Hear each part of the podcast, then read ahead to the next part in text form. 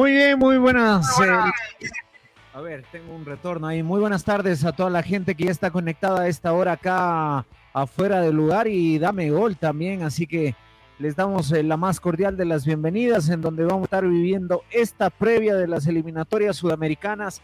Qué gusto, qué placer estar acá nuevamente junto a todos ustedes. Hoy juegan nuestras selecciones. Para mí, ayer lo decía, las eliminatorias eh, sudamericanas son las más lindas del mundo, porque la verdad, fecha a fecha uno va viviendo con esa pasión, con esa...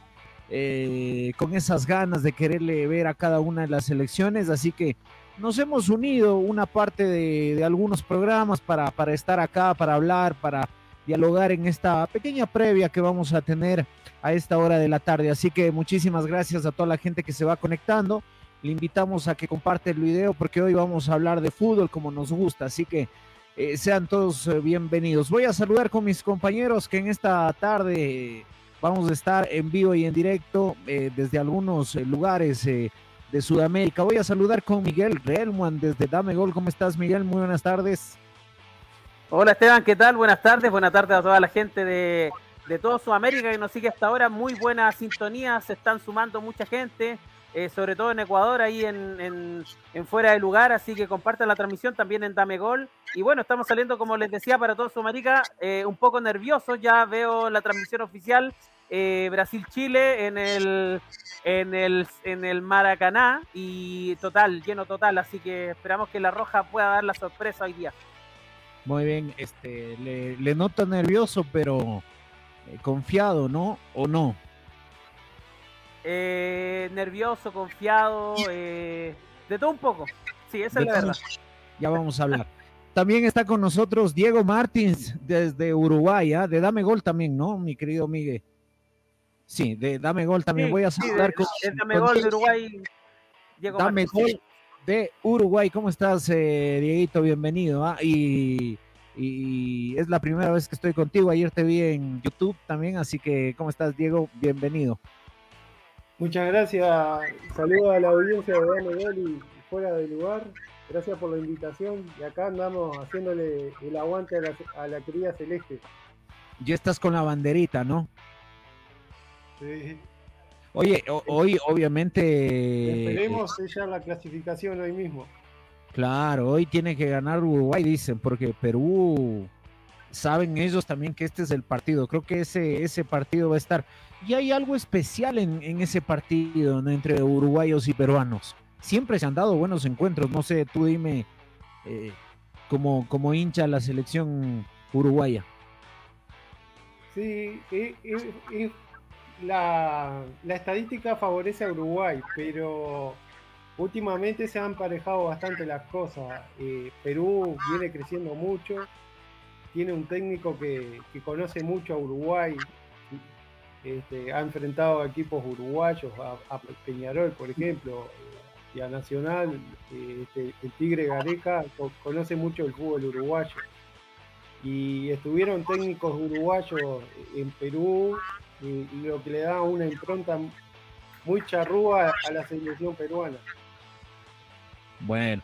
Eh, bueno, voy a saludar también con Andresito Acosta. ¿Cómo estás, Andrés? Desde Ecuador. ¿ah? Ahí está el Andrés también.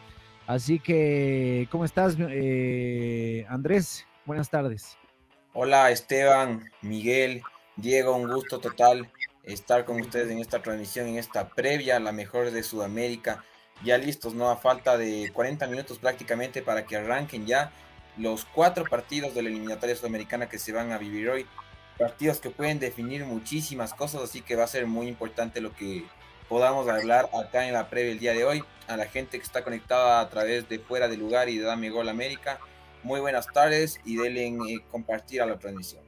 Muy bien. Oigan, este, a ver, de todos los partidos, ¿cuál, eh, ¿cuál les llama más la atención? Obviamente me van a decir cada uno de, sus países, obviamente, pero, pero futbolísticamente, ¿cuál les llama la atención así para decir, eh, este quisiera verlo, porque obviamente todos vamos a estar enganchados con nuestros equipos, pero ¿cuál le gustaría ver ahí con doble pantalla? Eh, a, mí, a mí me gustaría ver eh, Uruguay y Perú. De hecho, voy a ser sincero, voy a, voy a poner Uruguay-Perú en primera pantalla y en el computador eh, Brasil-Chile, porque para nosotros la verdad es, importante esa, ese, ese, ese partido, es fundamental. Si, si Uruguay gana, Chile prácticamente no tiene chance. Si Perú, si Uruguay pierde, Chile tiene la chance de disputar eh, cara a cara, palmo a palmo con Uruguay en, en Santiago. Pero estarías viendo ese partido por el resultado, no por el fútbol por resultado, porque me interesa lo que va a pasar, me interesa estar ahí pendiente. Eh, creo que es primera vez que me va a tocar hacer algo así. Pero, pero ponte, yo vería ese partido, pero por fútbol. Perú y Uruguay. Ah, sí, por no, que aparte, eh, si lo vemos en análisis de fútbol, y esa es la pregunta, obviamente me parece el partido más atractivo de esta fecha, sin lugar a dudas. Uruguay tiene un equipazo y Perú viene en alza y puede dar la sorpresa históricamente Perú ha jugado muy bien ¿eh? en Uruguay. Yo he visto partidos que se le ha escapado por poquito. O sea, anoche, daba una estadística que no era muy positiva para los peruanos en Uruguay. No, sé ahí, Diego, ¿qué manejará en cuanto a números? Sí, eh, Uruguay por, lo general suele hacerse muy fuerte de local. De local eh, juega ese otro jugador número 12 que, que es la hinchada la hinchada presiona mucho al equipo y el equipo con, este técnico suele ir a la hinchada que, y, tiene jugadores que, están cómodos en ese sistema del ataque. Pero, pero Diego, este y, Miguel, no sé, yo no soy muy partidario. Ayer les escuchaba muy atentos en el programa de Harold. Yo no soy muy partidario de que el tema de las estadísticas, porque, a ver, yo me voy más al tema futbolero. Yo me refería a que Perú se le ha escapado por poco, si bien es cierto, las estadísticas no le han sido favorables, pero futbolísticamente juega muy bien. O sea, a mí me dices Perú, yo le veo con, recelo. Sí. Acuérdense acá cuando Perú le fue ganando a Ecuador en, Quito, Andrés, ¿te acuerdas que decíamos cuando nos ganaron? Este eliminatorio y el anterior, las dos veces nos ganando ya Perú. Ya decíamos, ya se fregó ya. Porque se, ve ya el resultado del proceso de Gareca, ya varios años en Perú, se empieza a dar los resultados. Fue tercero ya en la Copa América, no, segundo, perdón, en la Copa América, perdiendo la final contra Brasil. Entonces ya, ya habla bastante de lo fuerte que es Perú, más allá de los resultados que haya obtenido en los últimos años. Eh, el funcionamiento que tiene Perú es de asombrarse, la verdad. Sí, juega, juega muy bien y sobre todo la técnica peruana es, eh, es interesante ¿ah? del futbolista peruano. Pero no nos olvidemos que ahí está siempre Uruguay, ¿no? Uruguay es una, una selección muy seria, una selección muy, como decía Diego, que su gente le empuja a, hacerse respetar como local. Uruguay, después del eh, profesor Tavares, creo que en este proceso ya se empieza a notar o no, Diego. Se entra a notar el cambio. Eh, Tavares lo que jugaba era muy, muy a la defensiva. E, este entrenador viene con un planteamiento más, más de tipo ofensivo. Y eso a los delanteros les está sentando más cómodo. Sobre todo para el juego de Cavani, de Suárez, de Darwin Núñez estaríamos frente al último partido de estos dos que nombraste al final en Uruguay o Diego. De, sí, de Suárez y Cavani, sí, sí. o sea, ya, sería como que el último, ¿no? Yo creo que dependiendo de su clasificación. Ya lo está jubilando, ya lo está jubilando a Cavani y Suárez, Diego. Muy pronto, ¿qué edad tienen? Y están en 34, capaz, 35. Entonces sería el último mundial. Pero si usted ayer saca que con Chile sería la generación rockera, su despedida, usted ya despidió a todo Chile si no clasifica. No, es que es un decir, en realidad, para llegar al otro mundial, esta misma generación ya van a tener 40 años, 38 por ahí alguno, entonces eh, creo que este es el último mundial, hay que ser claro. Ahora, volviendo al análisis del Perú-Uruguay, que, que estamos en este minuto, ya entraremos en los otros partidos, Esteban. Eh, me parece que Uruguay tiene la primera opción, o sea, está de local, la garra charruga en estos momentos difíciles siempre sale. Eh, me parece que Uruguay viene en ascenso. Ayer lo decía Diego muy asertivamente, Uruguay hoy día se ve un equipo más ofensivo. Estamos acostumbrados a ese Uruguay que se metía atrás, que se arropaba, que iba de pierna fuerte al medio y que a veces salía con estos dos monstruos que tiene eh, en, el, en el terreno de juego, como son Cavani y Suárez. Pero hoy día Uruguay se ve un equipo más compacto y que está sacando jugadores jóvenes muy interesantes.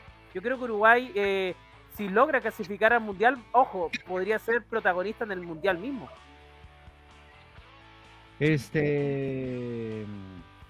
Permítame un segundito. Ah, tenía un mensaje aquí en interno. A ver, eh, Andrés, eh, para usted, eh, si tendría que apostar en ese partido, ¿por quién iría? Sinceramente, como dice Miguel, yo me voy por Uruguay. O sea, la localidad pesa bastante y más como dice, como dicen todos ustedes compañeros, y en especial Diego. O sea, Uruguay es otro de esos países que te pone al, al jugador 2 en las gradas y es un partido de bastante presión eh, Uruguay, bueno, he recordado que ha pasado por bastantes de estos partidos desde el Mundial de Sudáfrica cuando se enfrentó a, a Ghana, si no estoy mal, y Suárez mete la mano, el partido del Mundial eh, de Brasil, el repechaje. Entonces, Uruguay puede estar en, un momento malo, pero como dijo Miguel, saca la garra charrúa y agárrense que viene con todo encima Uruguay. Yo sinceramente me voy, me voy con Uruguay. Creo que tiene más opciones eh, por ser local y porque te muestra un juego muchísimo más ofensiva. Entonces en la parte futbolística eh, va a salir a jugar y Gareca también no es de los que se encierra atrás. Va a salir a jugar de tú a tú Uruguay contra Perú. Pero bueno, acuérdate que en Quito le esperó a, a Ecuador y le jugó en contragolpe y le ganó los partidos. Ahora esa también podría ser una estrategia no descartada. Claro, es que por ejemplo eh, hay algo que juega bastante y es los factores eh, de altura, de clima. Acuérdate que Lima está a la altura del mar y subir a Quito y presionar usted está, diciendo, usted está diciendo que Ecuador gana los partidos porque juega en la altura. Y si no, ¿por qué no juega en la altura? No diga eso. es, es un arma que hay que saber aprovechar bien. Sí, pero al final algunos partidos Ecuador le costó y jugó en la altura igual, ¿no? Claro, o sea, al final te cuesta, pero te puede ayudar a jugar en la altura. Por eso Bolivia también prefiere jugar en La Paz si no, podía jugar también en Santa Cruz de la Sierra, a lo mejor. Bueno. Eh, a Diego no, hay, hay mensajes. Ah, chévere. Espéreme, Miguel. A Diego no le voy a preguntar por quién le va a ese, en ese partido, obviamente, y por eso vamos a pasar con lo, ya se sobreentiende de que, de que le va a su Uruguay, ¿no? Porque si usted me pregunta a mí, le voy a Ecuador, o sea, ahí no hay pregunta para nosotros. Lea los mensajes, Miguel, por favor, lea los mensajes verá, en mi canal a veces cuando no leemos los mensajes la gente se enoja. Así que lea o, lea todos los mensajes, lea todos los Vamos de un corrido todos los mensajes. Sí, vamos con los mensajes. Eh, aquí nos saluda Vice Héctor, dice saludos desde Uruguay. Un saludo para Héctor también que está ahí, Vice Héctor que también está conectado. Dice buena transmisión, gracias, muchas gracias. Eh, Pablo Alejandro Vázquez Moscoso, desde saludos desde Chile. Hoy nos pegamos la sorpresa de la fecha. Uh, Pablito, que Dios te escuche y que el diablo se haga el sordo. Vice Héctor dice, Diego Martí, representante paseño, felicitaciones. Ahí manda su aplauso. Eh, paseño, ¿qué significa, Diego, ahí para la gente que no sabe? Paseño eh, hace referencia a la ciudad que nosotros estamos, Ciudad de La Paz. Eh, es una ah, ciudad vecina a, a, las piedras dentro del departamento de Canelones y a la ciudad de Montevideo, a la capital. Ah, perfecto. Estamos a 18 kilómetros de la capital de Montevideo. Ah, ok. Bueno, perfecto. Paulo Aldaz dice saludos, eh, pero si fuera así, todos los partidos hubiera ganado. ¿A qué se refiere, Paulo? Supongo que al tema de la altura. No sé si... Por la foto veo que es acá de Ambato, de Macará. Sí, sí, sí, pero no está claro. Ah, eh, bueno, que nos conteste. ¿Cómo el tema de la altura? Bueno, ya, sí, sí, pero, pero bueno, está también valedero ese mensaje, ¿no? Pero si fuera así, todos los partidos hubiera ganado. Sí, pero a ver, eh, yo a lo que me refería y Andrés, eh, claro, es parte del tema de la altura y Ecuador lo aprovecha muy bien porque hace correr la pelota, desgasta al rival, futbolísticamente hablando. Ahora, en los segundos tiempos algunos jugadores terminan cansados porque también vienen de países eh, del llano, ¿no? Entonces, eh, por ahí también se, complica algunos jugadores de Ecuador. Antes era más notorio la altura a favor, muy bien, gracias eh, Paulo, eh, eh, referente a la altura, porque mm, hablando para Diego y para Miguel y para la gente que nos ve, este Ecuador tenía su base en Quito. Estaban los Ceballos, los Espinosa, los Ulises. Creo que Ulises estaba en México, me parece. Era la, la, la, base era Liga Nacional. Por ahí uno claro. que otro jugador de Barcelona y ML. Y por ahí, y por ahí estaba Méndez, Méndez que estaba en Holanda. Eh, esos eran como que los que traíamos. Entonces eran dos o tres jugadores que se, se traían, porque de ahí la base estaba en Quito. Y, y de ahí este Antonio Valencia estaba en el Nacional todavía. Cuando entra contra Paraguay hace esos tres goles y eso le da vitrina para ir a México. Eh, pero no eran este, como son ahora. La mayoría de jugadores vienen de, de afuera. Galíndez viene de, de, de, Chile. Eh, bueno, la, la, defensa completa está jugando afuera. Entonces, eh, a eso Esteban, nos referimos. Esteban, si me permitís, eh, yo a Ecuador lo veo con, con, mucho crecimiento, mucho crecimiento futbolístico. Me hace acordar a, a Colombia de antes. Claro. A la, a la Colombia de Valderrama. Sí. Sí, qué, qué Colombia que era, ¿no? Qué fútbol, qué pausa Pero que metían. La dejaban, la dejaban chiquitita, la dejaban chiquitita en el medio campo. Esa era tac, tac, tac, tuya, mía, para ti, para mí. Toma chocolate, paga lo que debes. No, es que siempre hay que jugar así, hay que poner la pausa en el medio. Eso también es darle velocidad al equipo, lo que hacía Valderrama. Ya le voy a mandar, eh, ya le voy a mandar un video de Valderrama, un gol que hacen tocando y la velocidad que le meten en un mundial a usted que no le gusta ese fútbol, mi querido Miguel. Y en cambio, a mí sí me encanta. A ver, este, había otro mensaje antes de Paulo Aldaz. Había otro mensaje, sí. Acá dice Dai Capi, saludos desde Uruguay y un beso a Diego de Mateo. Que no, que no nos perdemos de ver a papá. Mire, ahí tiene su barra brava, Diego. ¿eh? Eso. Está bien. Está bien, ve ahí, le mandan un, un saludo de parte de la. Ah, bueno, entonces, todos nos. Eh, a ver, yo, a ver, yo voy a dar mi criterio del Uruguay-Paraguay para adelantar este partido y ya meternos en el siguiente. Que me da mucha pena que no haya querido aceptar Harold estar aquí con nosotros. Este. Yo más creo que el Uruguay-Perú pinta para el empate. Por la importancia que tienen los puntos para los dos eh, yo sí me atrevería, inclusive, ojo, con todo respeto a Uruguay, yo sé que Uruguay, me encanta el fútbol de Uruguay, a mí dame, a mí dame Uruguay en un mundial, o sea, sí, pero el fútbol que practica Perú me gusta mucho. O sea, yo te estoy hablando desde lo futbolístico. Por eso te digo y me atrevo a decir que va a ser un partido, primero que va a tener muchos goles y segundo, eh, técnicamente es un partido para disfrutarlo o sea, a, mí me va a encantar ver, ver ese partido porque tienen, los dos equipos tienen jugadores de buen pie. En cualquier momento te crean jugadas que uno ni siquiera se espera. Realmente lo que, lo que había antes, ¿no? El, el fútbol creación, para mí es eso, ¿no? El, el fútbol es, eh, eh, el fútbol para mí es creación permanente.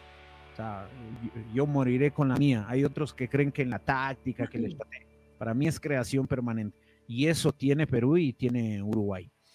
A ver, eh, lea. Acá, acá, lo está cargando Cristian Nieto. Le mandamos un saludo a Cristian Nieto. Dice: Hazte peruano. Vea, no, no, no vale. ¿A usted que le gusta el rojo con blanco, Esteban? No, yo no. no. me gusta el buen fútbol. Me gusta el buen fútbol, nada más. A ver, vamos al otro de los partidos. Colombia-Bolivia. No, creo que Colombia tiene Colombia. más claro para ganar. Están de localía. Bolivia ya no tiene nada que pelear. Ya está ahora el calor de Barranquilla. Arraray. Bueno, en este no hay discusión, ¿no? Creo que pero todos estamos con Colombia. técnicamente Colombia se cayó, ¿no? Se cayó mucho Colombia. Y, y, en el, y en el camarín, eso, esa, esas polémicas con James Rodríguez, yo creo que le ha afectado muchísimo a la a, a Colombia. Eh, Co Colombia que venía con un ánimo terrible, dijo, le quitamos a Rueda de la selección chilena, se viene a Colombia a salvarnos todo. y finalmente terminaron, terminan igual que Chile, ahí raspando. Estamos Oye. rasguñando la clasificación. ¿Qué jugador fue el que dijo que esta generación lo que le faltó es jugar al fútbol?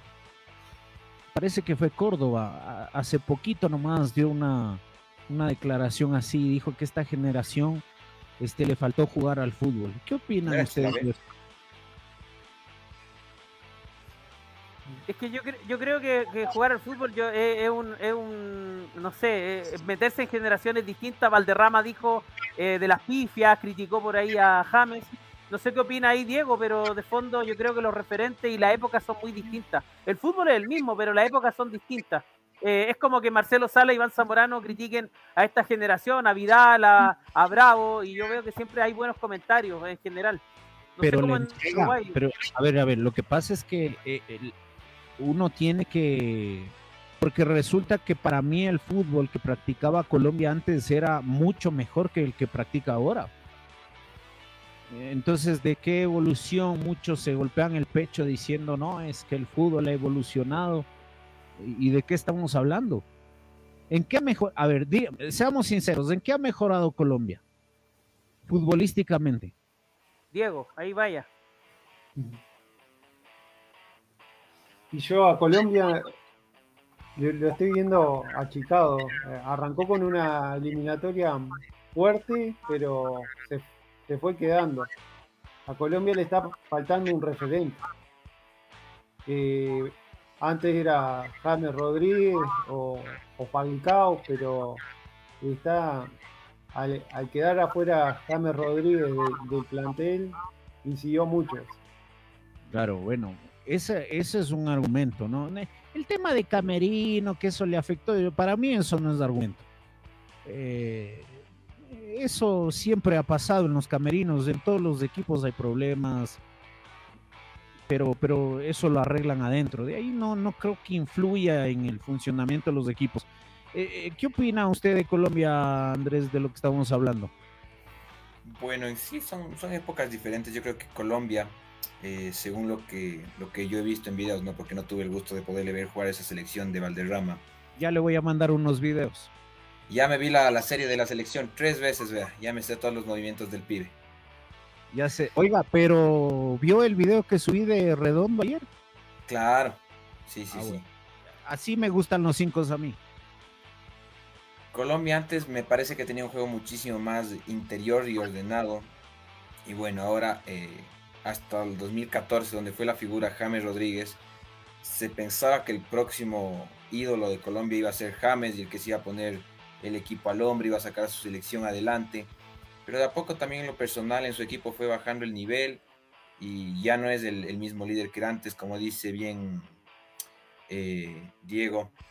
Es lamentable en Colombia no hay un líder que pueda sacar el equipo adelante como lo hay en las distintas otras selecciones.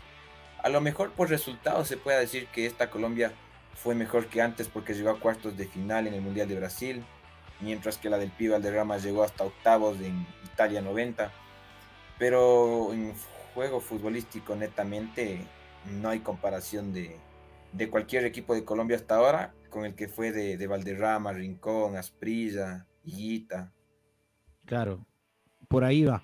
Lea mensajes porque veo que me están algunos No, atacando. Hay muchos mensajes, Esteban, eh, muchachos. eh, vamos con Maritza Pérez, dice saludos. Eh, también Giovanni Ramos dice buenas noches amigos, fuera de lugar, desde la Gran Manzana, viva Ecuador. Muy También bien. estamos con Ricardo Antonio Ramírez, dice, y si no hay estrategia, si no hay sistema, ¿en qué sostiene la creación? Entonces que todos los equipos salgan desordenados y jueguen a la buena de Dios. También eh, Cristian Nieto dice, eh, este, este, ese fútbol le gusta a este, al Esteban. ¿Cuál? Me imagino que el del Pibe Valderrama y ese fútbol ochentero. Claro, ese debe ser. Sí, claro, ese me gusta. el de Ese me- Francescoli. Ah, El de Francescoli. El de Francescoli, el Pibe Valderrama. sí, buen fútbol. Es, lo que pasa es que, eh, hablando de Ricardo Ramírez, aparte que no se conectó, porque no sé por qué no se conectó. Em, Eh, yo sí, yo sí, yo sí estoy preocupado porque a veces eh, se trata de confundir y, y, a la final, si yo fuera técnico, sí les diría, ¿no? Este, si yo fuera técnico, no voy a entrar a decirle a un equipo que entre a jugar un 4-4-3, pues, o sea, eso sería absurdo. Yo les tiro la pelota y, y les pongo a jugar para ver quién es quién, ¿no? y después vamos a ver qué hacemos, porque, porque ya el inventar, que sí, la táctica también es importante en el fútbol, por supuesto, en eso estamos totalmente de acuerdo. El tema es que a veces confundimos con los criterios y, ahí es donde a, mí no me gusta esa parte, nada más. Es, es, una apreciación. Para mí el fútbol es creación permanente. Ahora, eh, otros creen que está primero, para mí el fútbol es otra cosa. La verdad, para mí el fútbol es otra cosa. ¿Qué, qué dice Ricardo en el mensaje? ¿Qué decía? No, eh, Ricardo está sentido, dice que no me dices, pues me dejaste esperando. Aquí sí. Cristian dice, no, dice el fútbol de Ricardo, a eso se refiere. Ah, bueno, este sí le mandé el link a Ricardo, no sé por qué no se conectó. Bueno, entonces todos estamos de acuerdo que Colombia, ¿no? Que Colombia gane ese partido. Brasil-Chile. O sea, yo sí le tengo fe a Chile, déjeme decirle. Por eso me cae bien usted, Esteban. Siempre me cayó bien usted. No, pero no lo digo de política. De hecho, ayer lo amarré en el programa de Haron, en donde estuvo Diego también, y le puse, Esteban dijo que merecía Chile en vez de Colombia ir al Mundial, por el buen fútbol. Sí, total. A ver, eh, eh, si uh, futbolísticamente hablando, usted me pone a escoger entre Chile y Colombia, lo, le cojo a Chile. Me gusta el fútbol de Chile, la entrega, cómo, cómo no dan perdida una, una, una, una pelota. Y igual tienen jugadores de buen pie los chilenos. O sea, yo sí quisiera que hoy Chile consiga un resultado, eh, el empate, como para que esté ahí vivito y después lo defina con Uruguay, ¿no? Pero bueno, esos son los resultados que uno al final de una eliminatoria tan larga se han dado, ¿no? no, no uno, uno no ha querido que se den así pero sí creo que Chile se merece un poco más. Se merece un poco más. Eh, futbolísticamente hablando, ¿no? obviamente el, el favorito es, es, Brasil, indiscutible, ¿no? El fútbol de, de, Brasil es, es mucho, es mucho. El fútbol. Ahora, para, para que Chile pueda ganarle a Brasil tiene que hacer un partido perfecto, hoy día yo te, yo te diría que tendría que ser un partido igual o similar a lo que hizo Chile con Argentina en la primera Copa América que gana. Es decir, un, un partido sin ningún detalle, donde no te equivoques en los 96 minutos de fútbol. Eso es lo que tiene que hacer Chile. Si Chile hace eso, puede sacar un empate o incluso dar una sorpresa en Brasil. Si tiene un error, Brasil no te perdona. ¿Qué opina Diego y Andrés? Yo también sí. creo que, que Chile es más favorito que, que Colombia. Vos sabes, Esteban, no hablamos nunca de, resultados, sino en base al juego. Pero fíjate, o sea, Colombia no anota siete partidos ya por eliminatorias. Eso te habla muchísimo, demasiado del, del juego que está proponiendo Colombia. No juega nada, sale a esperar el resultado, a ver si le sale por ahí un gol en pelota parada o algo. Y se ha basado en empates, en pérdidas. Hace rato que Colombia no hace un solo gol Chile ha tenido un crecimiento a partir de la salida de Rueda. A partir de ahí me gusta más cómo viene jugando Chile que Colombia. Y por supuesto, o sea, si Chile gana hoy es la, la sorpresa de la fecha, ¿no? Y a matarse con Uruguay eh, en la última fecha en Santiago. Claro, que sería un partido para reventar el estadio también, ¿no? ¿Qué Buen opina? Claro, ¿qué opina Diego sobre esto? Sí, yo pienso que Chile tendría que salir a no respetar a Brasil. Para ganar este partido tendría que salir a no respetarlo y no descuidarse atrás, porque Brasil, si uno se descuida atrás, te mata. Claro. Te, te liquida el partido. Por más que, que, lo estés atacando continuamente, le queda una pelota servida y, y te liquidó el partido ahí. Brasil. Claro, te puede complicar. Este bueno, eh, yo también ya di mi criterio sobre esto. Eh, yo sí creo que Chile merece un poco más. eh, vamos acelerando un poquito porque ya falta minutos nada más para arrancar y hemos hecho esta previa cortita. Después la gente de Dame Gol va a salir en el post partido, en el post partido y van a analizar mucho ahí. Voy a tratar de coger la señal para ver si le saco por interno, Miguel, no sé cómo puede hacer, para que ustedes se queden en el, en, el post partido. Eh, a ver, eh, Paraguay-Ecuador. Vacío el estadio de ahorita. Vacío el estadio en Paraguay.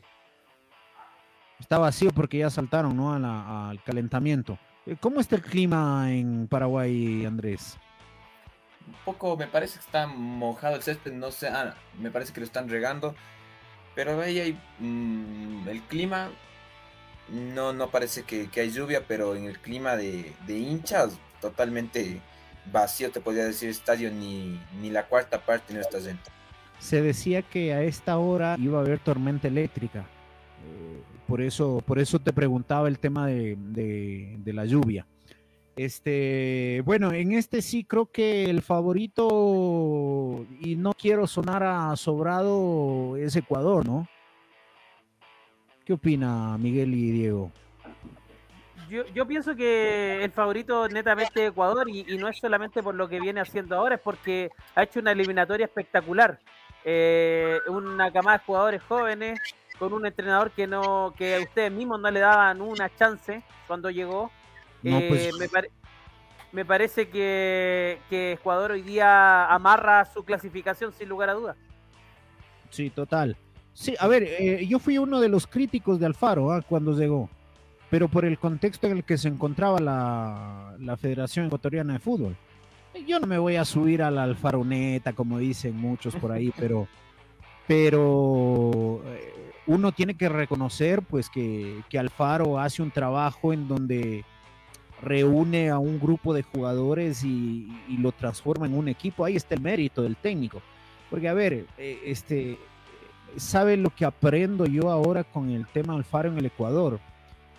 Si bien es cierto, yo fui uno de los críticos, sí creo que cuando un técnico te deja algo y que te suma, esos técnicos te, se te quedan en la retina, por más allá de que nos guste o no cómo juegan, porque lo que deja Alfaro en Ecuador es que sí es posible el cambio de jugadores, eh, esa, esa regeneración de, de futbolistas nuevos, o sea que sí es posible antes de que llegara Alfaro hablábamos de jugar con jugadores jóvenes y nadie quería y que, nadie quería decir y, hacer nada. Andrés me va eh, a decir si estoy en lo cierto o no.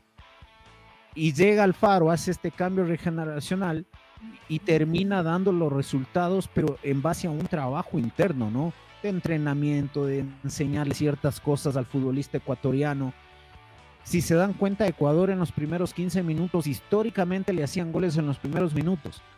Y con Alfaro ya no pasó eso. Esas son las cosas que te deja un entrenador. Y si tenemos que aprender de eso y, decir que Alfaro hoy puede hacer historia, está bien, también lo reconocemos, ¿no? Como también se lo ha criticado. Porque hubieron partidos que hubo fuertes críticas, ¿ah? Muy fuertes críticas en partidos contra el mismo Perú, eh, porque si es que ahora Ecuador no llegaba con chances, tenga la plena seguridad de que ah, estaban pidiendo la cabeza de Alfaro. ¿ah? Así que yo creo que pasa más por ahí. Ahora sí, Diego, para usted, ¿cuál es el favorito? Futbolísticamente, por, por el momento es Ecuador. Lo que sí, Ecuador no, no puede entrar confiado, ¿no? No subestimar a Paraguay porque Paraguay, eh, si uno lo subestima, te puede matar. Por, por más que esté hundido en la tabla, Paraguay saca ese fútbol de, de abajo de la tierra y te, te, puede liquidar un partido. No, está bien, está bien. Eh, no, no creo que pase por exceso de confianza de Ecuador, sino que futbolísticamente, a ver, yo te pregunto, futbolísticamente, ¿a quién le ves mejor? A Ecuador. O sea, si hablamos desde ahí, Ecuador ya con el 0-0 está clasificado. Y más si, más si puede hacer su fútbol, ¿no? Más si puede hacer su fútbol rápido y como practica Ecuador. Eh, porque si es que llueve y se vuelve ese partido enredado, si se vuelve ese partido este, con mucha lluvia y que se traba la pelota, habría que ver las condiciones de la cancha, ¿no? Si pasa eso en Ecuador, me va, créame que ahí va a sacar muchísima ventaja Paraguay. O sea, Ecuador lo que hoy tiene que pedir es que no llueva, es que no llueva, porque si le meten ese fútbol, Paraguay le va a terminar ganando. En el fútbol aéreo, Paraguay es bravísimo. Es bravísimo y en el, físico también. Ellos te juegan mucho con el físico. Y si llueve se puede complicar. Esa sería como que la, la respuesta futbolera. A ver, Miguel, vamos porque ya tenemos dos minutitos, ¿ah? Ya para irnos eh, despidiendo. Lea los últimos mensajes, mi querido Miguel. Vamos con el último mensaje. Eh, acá, bueno, tenemos a Ricardo que dice, eh, me dejaste esperando, eso ya lo comentamos. Full, full el centenario, dice Ricardo. Está mirando la transmisión internacional. Repleto total el centenario, una fiesta. Eh, Ricardo también dice lleno el Maracaná, si lo estamos mirando desde acá. Cristian dice eh, qué bestia que nos sube al Alfarmeta, dice. No, no me subo al Alfa claro, y Pablo Vázquez dice ya va a empezar el gran partido de la fecha, Chile 2, Brasil 1. Sí, vi ese resultado. Pablo también comentó ayer, ¿no? En el video de YouTube. Sí, comentó Pablo en todas las transmisiones le da el 2 a 1. Si le apunta, hay que invitarlo a estos programas. Olvídese. Si, la cábala. No, pues si apunta el 2 a 1 de Chile, le invito a. pagamos el pasaje a Qatar a Pablo. No, no. Hacemos un fondo común para que empiece a apostar en las casas de apuestas, en todas. claro, es obvio. Si le acierta esta, es ya. Acá, Dígame, Diego. Quería tirar un concepto antes de irnos. Este, el, tema de, Pelistri en esta selección es una apuesta fuerte de, Alonso y le ha cambiado la cara a esta selección. Junto a, a, la incorporación de, Facundo Torres y, ahora de este muchacho Fabricio Díaz, pueden ser unos elementos importantes a tener en cuenta para este Uruguay y el Uruguay del futuro. Claro, ¿cuántos años tienen? Proyectan bien. Y son su sub-20 Fabricio y Facundo están, los 21 años de edad y, Pelistri por los 23. Claro, eh, eh, les puede pasar lo que a nosotros acá en... Un recambio total. Claro, un recambio como nos pasó aquí en Ecuador. Pablo Alejandro dice que ya están cantando el himno. 18 con 25 minutos. Gracias, eh, chicos, por estos minutos. La verdad la pasé genial. Me encanta, me encanta hablar de fútbol con gente de otros países. Se pasa súper chévere. Este, que les vaya muy bien en su post partido. Eh, nada más desearles eh, de lo mejor a cada una de las selecciones sudamericanas y, que muestren buen fútbol, ¿no? Eso es lo que por lo menos a mí me, gusta y me, me interesa. recuerden que el fútbol es creación permanente a los que estoy en contra de los medios de comunicación que no hablan de fútbol, que se dedican al chisme, de gente que ama el fútbol al contragol, estoy en contra de eso. Me puse en el plano de discutir con todo el mundo con los que no manejen un criterio de creación de fútbol permanente. Estoy en ese plano, así que medios de comunicación atentos, porque a todos les voy a dar, a todos les voy a dar. Así que a los que a los jugadores que andan haciendo TikTok también dedíquense a ver partidos de fútbol, revisen los partidos que, que, que cómo jugaron el fin de semana, vean estos partidos de eliminatoria, a todos les voy a dar, así que vayan pensando bien lo que dicen. Eh, gracias, eh, Diego. Se ríe nomás, Diego. Gracias, Diego. Un abrazo.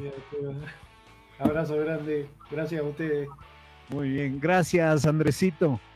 Gracias Esteban, Miguel, Diego. Que gane la trila roja y la celeste.